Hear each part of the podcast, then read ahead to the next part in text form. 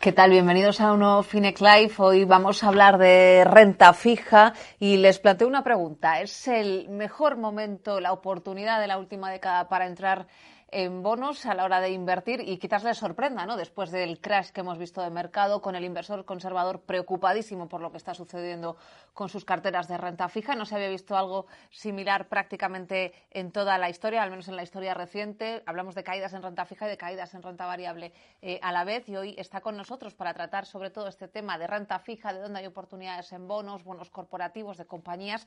Miguel Jiménez, que es gestor de fondos de Renta 4 Gestora. ¿Qué tal? Bienvenido. ¿Qué tal? Muy buenas tardes. Bueno, arrancamos haciendo brevemente ¿no? Eh, un contexto eh, general eh, para ver cómo veis desde Renta 4 Gestora un poco la situación ahora mismo de los mercados a nivel macroeconómico. No sé qué nos puedes decir porque nos queda muy poquito ya para terminar este 2022.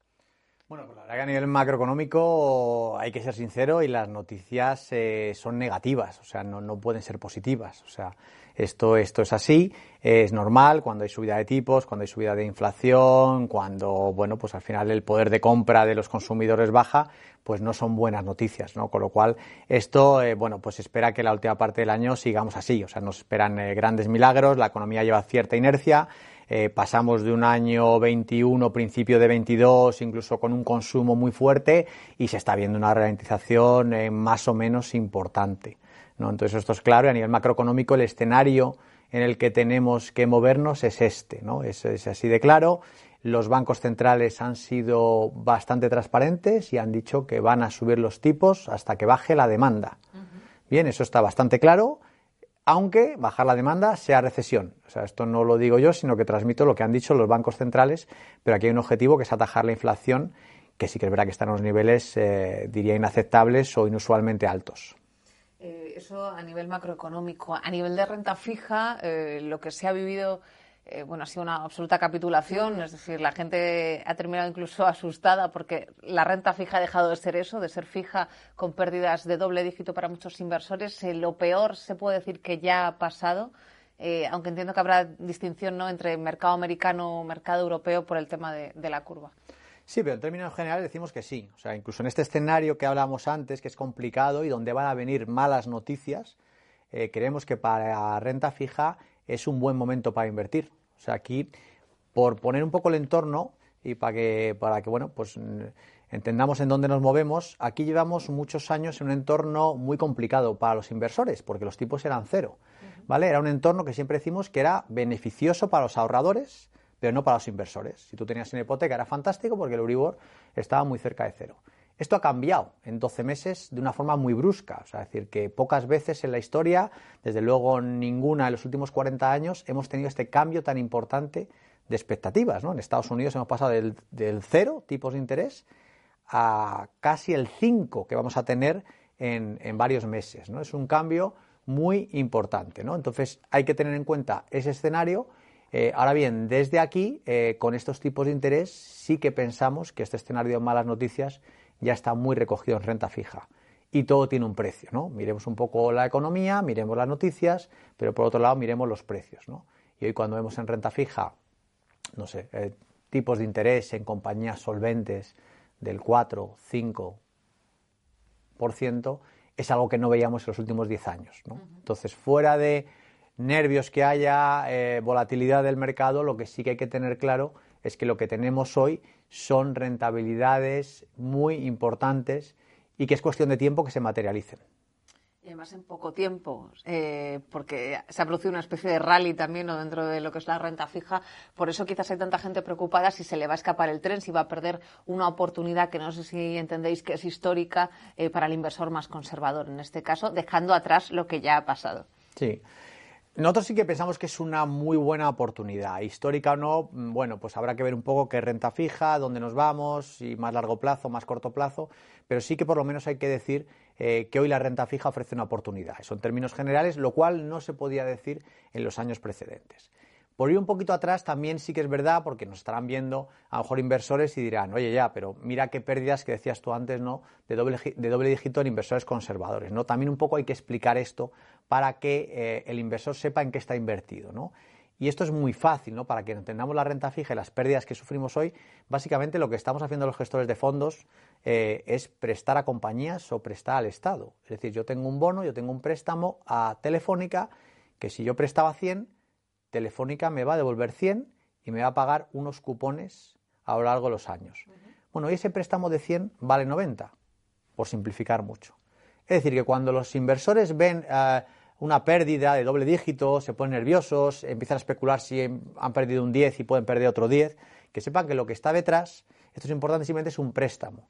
Lo digo porque muchas veces la volatilidad del mercado no es lo mismo del riesgo de una inversión. Estaremos de acuerdo que el riesgo de prestar a Telefónica o Endesa es muy bajo.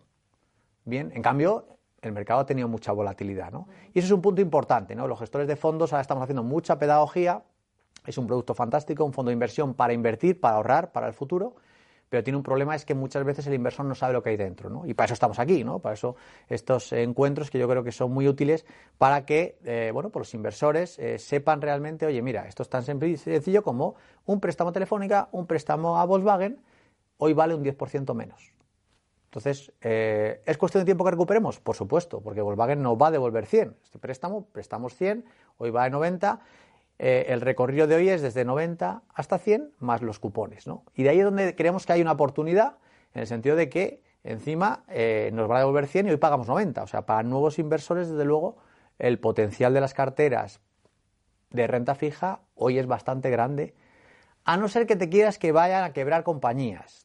Y eso es verdad que depende un poco cada compañía, ya hablaremos de nombres concretos, pero en términos generales, con las crisis que hemos vivido los últimos 30 años, vemos que es una parte muy, muy pequeña. Y depende un poco del sector, etcétera. bueno, pero por aclarárselo a la gente, todo aquel que espere a vencimiento, digamos, de un bono, no pierde dinero porque va a recuperar el principal más los cupones que ha ido percibiendo anualmente por regla general, ¿no? De esa compañía, punto y final. Ese es el punto. Por simplificar, el punto es, eh, como has dicho, oye, no es que recupero el principal, que por supuesto lo recupero, sino que además los cupones. Con lo cual voy a recuperar toda mi valoración al 1 de enero y más, porque son los cupones que, eh, bueno, pues que yo eh, haya acordado en el momento que haya comprado el bono. Y que ahora con el aumento de los costes de financiación van a ser esos cupones superiores, digamos. De ahí es donde está un poco ese atractivo que ha recuperado eh, la renta fija frente, a los últimos años en los que recordemos que el Euribor estaba en tipos negativos, es decir, que se ha pegado un recorrido de más de 300 puntos básicos en cuestión de, meses. esto nos lleva a pensar, y no es la primera vez que hablamos aquí en Finec Life con un gestor de fondos de este tema, que quizás la renta fija ahora es más atractiva que lo que te ofrece una renta variable, es decir, que un bono de una compañía puede ser más atractivo que, la revalorización de la acción de esa misma compañía.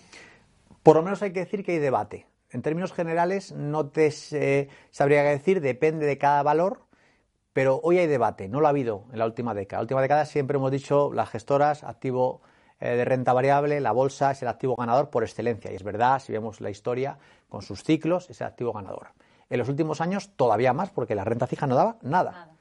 Hoy, en cambio, tenemos debate. O sea, yo como gestor de fondos de inversión, por ejemplo, en mis fondos, tanto Renta 4 Pegasus como Renta 4 Nexus, sobre todo en Renta 4 Nexus, es un fondo mixto. Puedo tener renta variable y renta fija. Entonces, hoy el debate que tengo es, oye, ¿compramos una acción de Celnes eh, que ha caído un 50% o compramos un bono de Celnes que nos da una rentabilidad del 6%? Bueno, pues eso depende sabiendo que la renta variable a largo plazo yo creo que ganas más, pero tiene mucha mayor volatilidad, lógicamente. No es lo mismo un préstamo, estaremos de acuerdo que no sabemos si Telefónica vale 2, 4 o 10. Eso depende del futuro, cómo lo haga la compañía, beneficios, próximos años. Pero que quiebre o no Telefónica es otro debate totalmente diferente. Entonces, la seguridad también que te da renta fija hay que tenerla en cuenta. Bien, teóricamente vas a ganar menos, bien, pero tienes mucha mayor seguridad. Entonces hay que ver siempre un poco rentabilidad-riesgo. Pero ya digo que hoy, viendo rentabilidades del mercado, está hablando de rentabilidades muy tranquilamente de en torno al 5% en valores que estaremos de acuerdo eh, que no tienen muchas probabilidades de hacer default en cualquier escenario. Activos, eh, donde se pueda encontrar esa rentabilidad en renta fija que estéis viendo ahora que os interesen. Pues por ser concretos, que yo siempre creo que viene bien para que, bueno, pues eh, ¿no? los inversores vean lo que hace el gestor y dicen, pero tú qué haces para tu cuenta, qué haces tú en los fondos, ¿no? ¿Qué tenemos ahora mismo en Renta 4 Pegasus o Renta 4 Nexus? Bueno, pues estamos comprando eh, bonos de compañías, te pongo un ejemplo, bono de Netflix por encima del 5%, Indra al 5%, si nos vamos a Celnes ya no es un 5, sino que es un 6, si nos vamos a Uber, bien, que todos conocemos, ya estamos hablando de un 7 eh, y, más. O sea, que si hablamos de comida a domicilio, de las Just Eat, que todos vemos los motoristas por, por las grandes ciudades, estamos hablando de rentabilidades del 10% anual. Y Just Eat se ha matado en bolsa, todo hay que decirlo. Subió mucho por la pandemia, pero se ha matado en bolsa. Entonces, en Just Eat la duda es, bueno, ¿yo creo en este sector o no creo en este sector? Just Eat ha caído un 70% en bolsa, el bono me da un 10%. También un poco depende del perfil de cliente. Si quieres algo más de seguridad, yo creo que un bono al 10% no lo vemos muchas veces en la historia. De luego llevamos muchísimo tiempo si ver un valor como este, eh, con muy poca deuda después de la última venta, con un sector de crecimiento, siendo número uno o número dos, pagando un 10%. Bien, estoy de acuerdo contigo que la bolsa vale también mucho más. Bien, por el camino puede caer más, pero la bolsa probablemente dupliques, bien, en años vista, cinco años vista, dupliques tu inversión actual.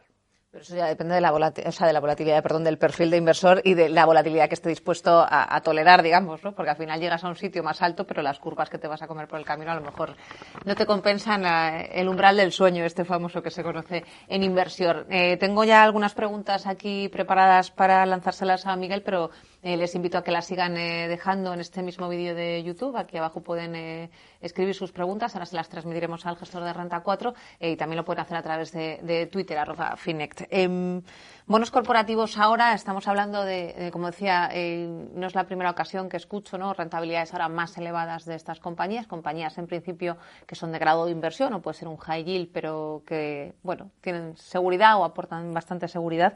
¿Por qué no se habla tanto de la deuda pública cuando sí que estamos viendo eh, rentabilidades en los bonos gubernamentales de España, de Italia, se me ocurre, eh, que, bueno, son bastante decentes si lo comparamos con la década anterior?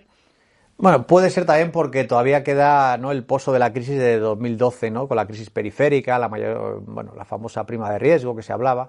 Si nos acordamos, eso igual ha dejado un poquito de pozo en eh, los inversores.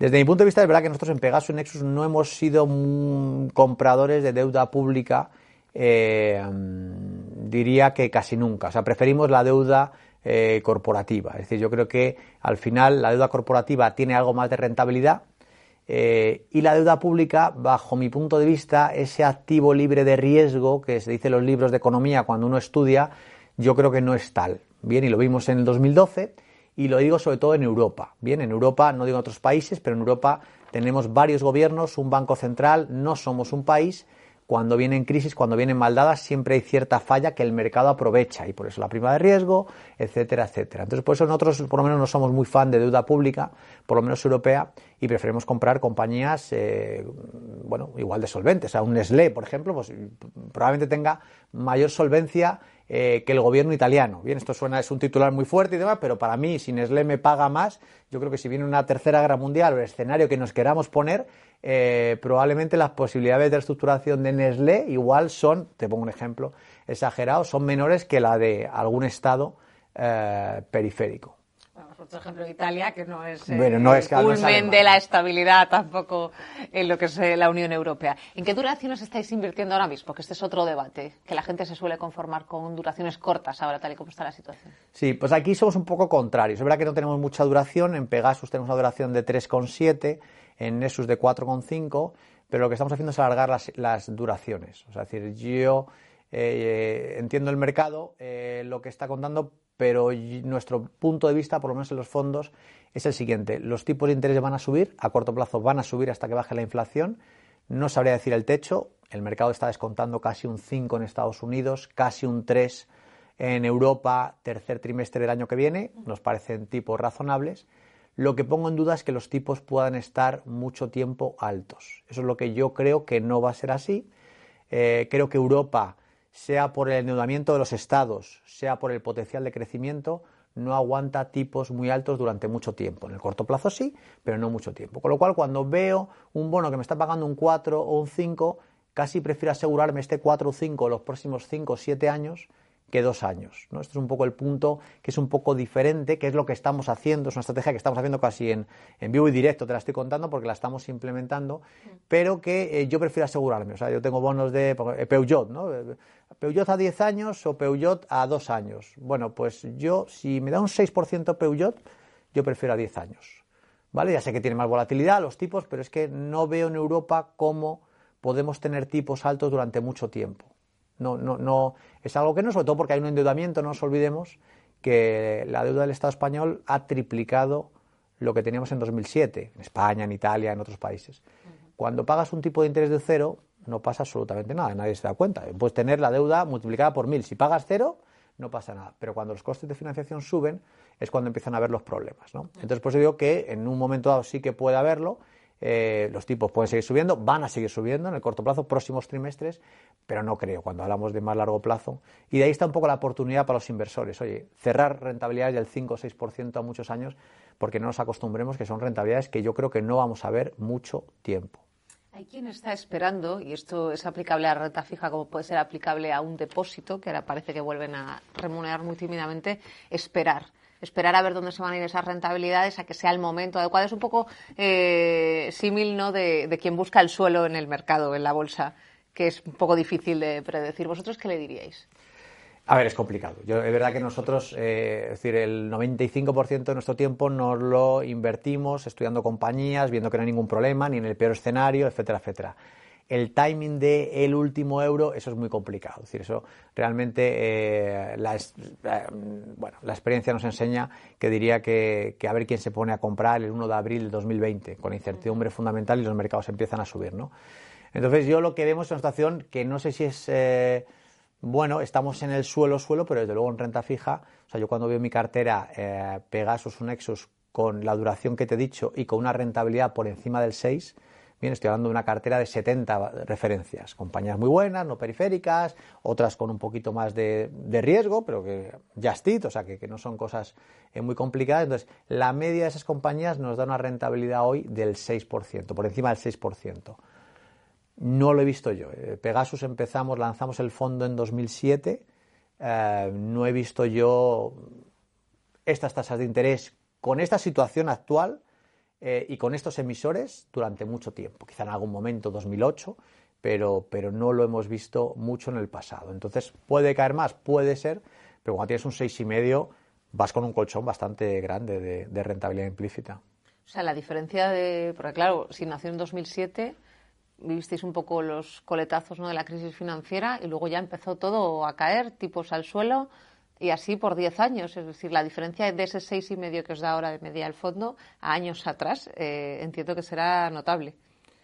Seguro, seguro que sí. Es verdad, es verdad que, que, nosotros en 2008 en Pegasus, por ejemplo, es de los pocos fondos que no cayó. O sea, en España cayeron todos eh, este año vamos en pérdidas de doble dígito sin ningún problema, o sea que los mercados tienen su aquel, pero es verdad que en eh, 2008 tuvimos una estrategia bastante buena que es parecida a la de ahora y es coger eh, renta fija a largo plazo. Y entonces en aquel momento, después es muy fácil verlo, pero coger un bono de red eléctrica al 6 o de Deutsche Telekom al 6 nos hizo que la crisis financiera con quiebra de Lehman, con todo lo que hubo, Renta 4, Pegasus no cayó, sino que subió por encima del 6%. ¿no? No digo que en el futuro sea igual, no lo sé, oye, ojalá, solo digo que eh, es cuestión de ir moviendo un poco las carteras, de invertir y de asegurarnos una rentabilidad que un 6% eh, en el escenario que tenemos en la cabeza para la próxima década eh, es un magnífico resultado y no creo que haya muchos rentabilidades en el futuro, oye, ojalá que sí, nunca sabemos, pero con el 6% y con el riesgo de una compañía de primer nivel. Cuidado, claro. Eh, no sabemos lo que va a pasar, pero en aquel momento sí que se acertó, eh, queriendo o no queriendo, pero lo cierto es que se acertó. Eh, les invito a que sigan mandando sus preguntas porque vamos a comenzar a, hablar con Miguel ya de las dudas que tienen y para mí esta es una cosa clave que es prácticamente una lección de, de economía. si la empresa cae mucho en bolsa o mucho más en bolsa, ¿el bono no sería más arriesgado porque se entiende que la empresa va peor? Sí, eh, sí y no, voy a matizarlo. Lógicamente, si la, va en bolsa y la bolsa cae, esto no son buenas noticias para la empresa. Ahora bien, hay una diferencia muy grande. Ya digo, eh, yo no sé si Telefónica vale 2, 4, 6, no sé si Telefónica puede caer un 20 más o puede subir. Que Telefónica quiebre o no, que es el debate de la renta fija, es un debate totalmente diferente. O sea, no tiene nada que ver, está en otro nivel. Bien, entonces podemos hablar de cuánto vale Telefónica, el papel lo aguanta todo, yo pienso que va a haber consolidación en Europa, bueno, no sabemos cuánto vale la acción. Ahora, que quiebro o no, el análisis es bastante sencillo en eso. Te digo Telefónica, como te digo, no sé, pues eh, Peugeot, Volkswagen, o sea, compañías de primer nivel, compañías líderes, compañías globales. Si me estás hablando otro sector que va a tender a desaparecer, pues te digo, oye, pues sí, pues has elegido mal. Entonces, no vayas a sectores que van a desaparecer, eh, pero compañías globales en sectores que nos gustan a nosotros, nos gusta mucho tecnología, te he dicho Uber, he visto Just o sea, todos esos sectores son sectores que van a más eh, y que además tienen un viento de cara, y es que son mercados que crecen. Hay otros mercados que no crecen tanto.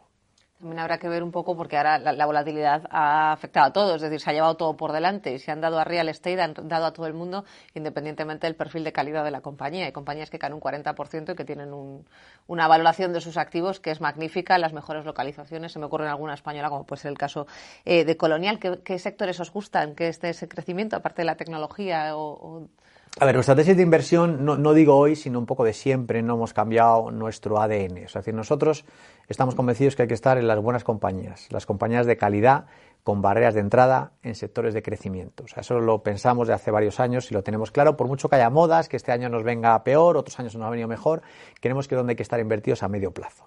Eso lo tenemos claro porque además este mundo sí que vemos que es un mundo de ganadores y perdedores, yo siempre digo, o sea, el cambio tecnológico que estamos viendo pues hace que hay muchos sectores que lo tengan complicado y otros sectores que vayan para arriba. Entonces aquí tienes un problema en analizar ¿no? aquellos sectores que van para abajo. Y muchas veces, ya hablando un poco de bolsa y un poco más de, de renta 4 Nexus, que es un fondo mixto que sí que tiene renta variable, eh, oímos otros colegas eh, que tienen su análisis, y cada uno pues fenomenal, con cada, esto, con cada análisis, oye, no, esta compañía está barata, tiene un PER bajo. Bueno, pues cuidado con eso porque el análisis que hay que hacer es, oye, ¿en qué sector estás invirtiendo? Si es un sector que cada vez va a menos, yo creo que cuidado porque hay mucha trampa de valor. Hay compañías que parecen baratas y todos lo sabemos, pero que cada año pasan y parecen más baratas. Y en cambio compañías que parecen que están muy caras y tenemos datos fantásticos y oye, Amazon está cayendo, pero si hubiéramos comprado Amazon hace 20 años, hubiéramos multiplicado nuestra inversión por X, ¿no?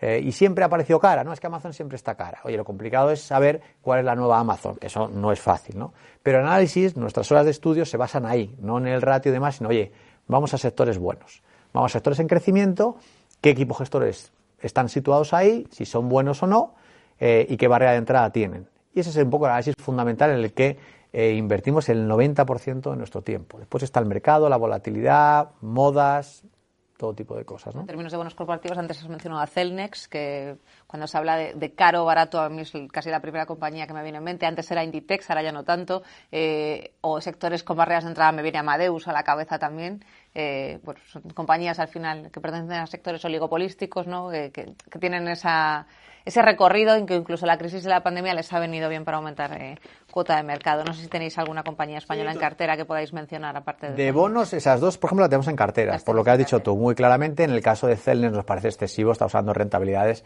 eh, por encima del 6 a largo plazo. Eh, el bono nos parece una seguridad importante. Estamos hablando de una compañía, porque el peligro aquí es decir, bueno, va a venir recesión, la gente se va a poner más nerviosa, pero bueno, hay sectores que sabemos que no son tan cíclicos. En el caso de Celnes, tiene contratos con las empresas de telecomunicaciones a 15 años, muchos de ellos linkeados a la inflación, ¿no? Con lo cual, es un modelo de negocio eh, que nos gusta bastante, ¿no? Entonces, eh, bueno, tipo fijo la deuda, porque no es una compañía que se haya endeudado a tipo variable, sino que es a tipo fijo, por debajo del 2%, duración 5 o 6 años, o sea, los deberes lo ha hecho muy bien. Hoy un 6%, pocas veces hemos visto esa. Eh, tenemos también bonos de Amadeus, por supuesto, eh, bonos de Indra, compañía que tampoco muy cíclica, todo el tema militar, desgraciadamente, eh, pues va a más, ¿no? Con lo cual, bueno, todo lo que sea tecnología está muy bien oye, una rentabilidad del 5% un bono de Indra, oye, a un inversor conservador, ¿no? Aquel inversor que tenga el dinero en el banco, eh, que siguen sin dar prácticamente nada y que hoy vemos récord de, dinero en, liquidez, bueno, pues hoy hay que decirle, oye, piénsate porque es un préstamo a Indra al 5%, un préstamo a Celes al 6%, eh, y aquí hay rentabilidad y esto va a ir aumentando tu patrimonio sí, al final estamos hablando de perfiles conservadores, que esto también hay que tenerlo en cuenta, claro. Es decir, no todo el mundo se conforma con un 6, pero recordemos que históricamente a la bolsa lo que se le pide es un siete y medio más o menos eh, anualizado para conseguir duplicar tu patrimonio en 10 años. O sea que tampoco está tan lejos, ¿no? No, no, por eso te digo que al final tienes mucho menos riesgo, puedes dormir mucho más tranquilo. Solo tienes que pensar si Indra, que por cierto el principal accionista es el Estado, eh, o Celnes pueden quebrar. Que ya digo que poniendo un escenario el que quieras de, oye, una guerra, o sea, no lo vemos por, por ninguna parte. O sea, que, que no son apuestas súper arriesgadas que dependan de que la compañía gane cuota de mercado. No, no estamos hablando de eso. Estamos hablando todo el rato de dos fondos que son Nexus y Pegasus. Se nos preguntan también qué fondos de renta fija corporativos creen que son buena idea. De los fondos, evidentemente, de renta 4. Y yo añado, ¿y, y cuál es la inversión mínima? Para que la gente también lo sepa. Bien, inversión mínima nosotros eh, en renta 4 es de 10 euros. O sea, no hay ningún problema. Siempre hemos dicho ese lema que, que siempre teníamos de la bolsa cerca, cerca al inversor. Pues, no le pierdan eh, o pierde miedo a, un poco al tema de la bolsa y mercados financieros, porque al final es un instrumento bueno para rentabilizar nuestro patrimonio. O sea, eso es un tema eh, fundamental, ¿no? Eh, al final, en Pegasus empezamos en 2007. tenemos una rentabilidad del 40%, ahora con la caída de este año, que es un 2,5%, tampoco es mucho, decía a día de hoy, antes era un 4 y demás. Si yo miro por de dónde viene esa rentabilidad, básicamente de estar invertido. O sea, hemos acertado, en 2008 acertamos, algunos años, pues este año caemos, pero no depende la rentabilidad de cuántos acertados. Si he comprado Telefónica a 5 y lo he vendido a 10. Depende de estar invertido. O sea, la cantidad de cupones que vas recibiendo o dividiéndose en el caso eh, de la bolsa es lo que te hace que tu patrimonio vaya subiendo. Esto es lo que el inversor debería darse cuenta.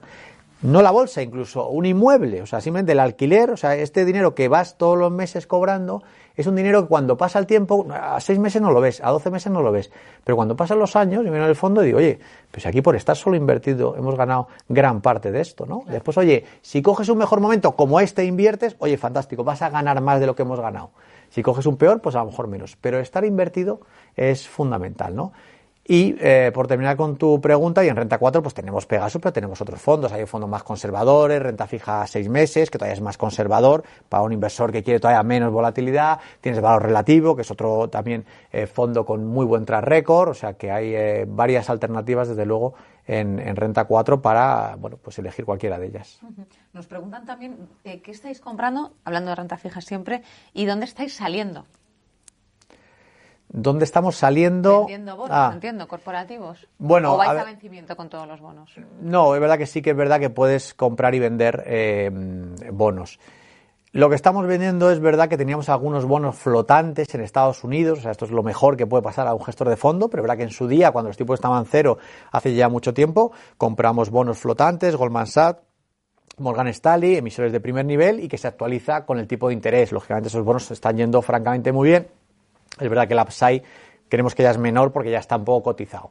Y lo que estamos haciendo es comprar eh, otros bonos con una mayor eh, rentabilidad, como hemos dicho, que puede ser eh, Peugeot o Stellantis, que puede ser Facebook también, puede ser Netflix, o sea que todos estos dan mayor rentabilidad y hacen que la cartera tenga un mayor potencial. ¿no? Entonces, esto es un poco el movimiento que estamos haciendo. Es verdad que además nosotros teníamos mucha liquidez, que a pesar de las caídas de este año, nosotros el, 1 de enero teníamos mucha liquidez porque no teníamos activos donde, donde invertir. Entonces, lógicamente, el primer movimiento ha sido esta liquidez eh, hoy no merece la pena tener mucha liquidez. Bien, igual que eso decimos a los inversores, lo decimos en los fondos. Y hoy tenemos menos liquidez porque es verdad que el coste de oportunidad estamos hablando de un 5, un 4 o un 6%.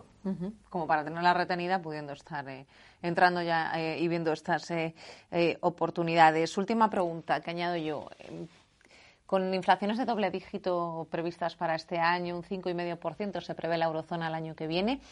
¿En qué momento el inversor conservador que esté invirtiendo en bonos corporativos va a conseguir sacarle ventaja a la inflación?